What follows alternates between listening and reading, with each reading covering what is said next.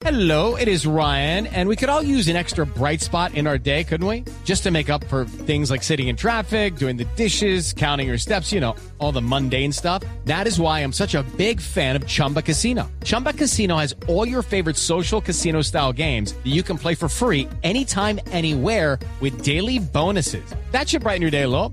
Actually, a lot. So sign up now at chumbacasino.com. That's chumbacasino.com. No purchase necessary. BGW. Void were prohibited by law. See terms and conditions. 18 plus. Luz María Sierra es periodista. Está en Mañanas Blue. Son las 6 y 30 minutos de la mañana. La extradición de Jesús Santrich se está convirtiendo en el verdadero florero de Llorente entre las FARC y el gobierno de Iván Duque.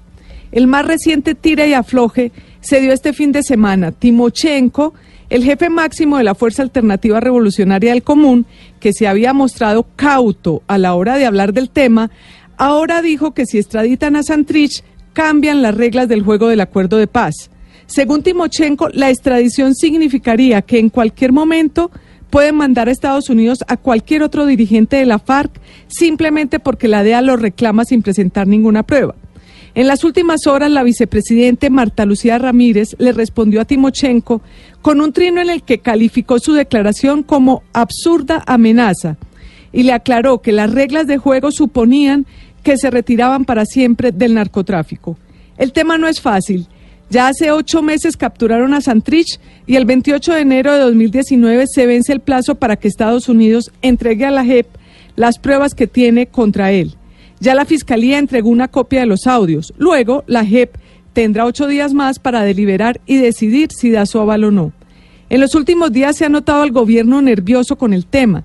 El presidente Duque dijo la semana pasada que él firmaría la extradición y comentó que si no se extradita Santrich, se pone en riesgo la cooperación con Estados Unidos.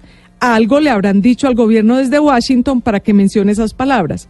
Estamos pues frente a un dilema de país en que es malo. Si Santrich se queda, porque según dice el presidente Duque, si no se extradita cambia la cooperación con Estados Unidos, y malo si Santrich se va, porque según dice Timochenko, si se extradita cambia el proceso de paz.